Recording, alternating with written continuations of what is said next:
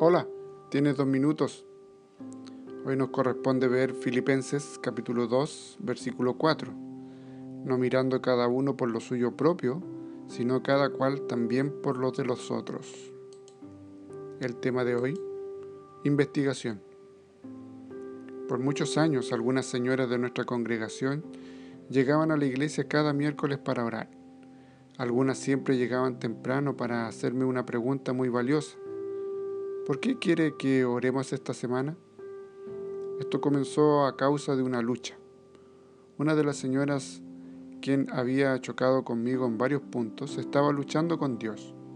Sintió que Dios quería que orara por mí, no para que Dios me cambie, sino simplemente por amor hacia mí como su pastor. Sus visitas durante las semanas y meses siguientes mostraron su decisión, al igual que su trabajo de reunir a otras para que también orasen por mí. Miró más allá de nuestras diferencias y miró más bien a mis intereses, mis necesidades, mis esperanzas y mis sueños por mi bienestar.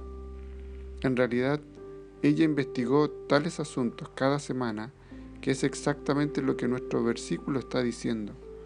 No una mirada rápida, sino una cuidadosa investigación a las necesidades de los demás una investigación que surge del amor a Cristo.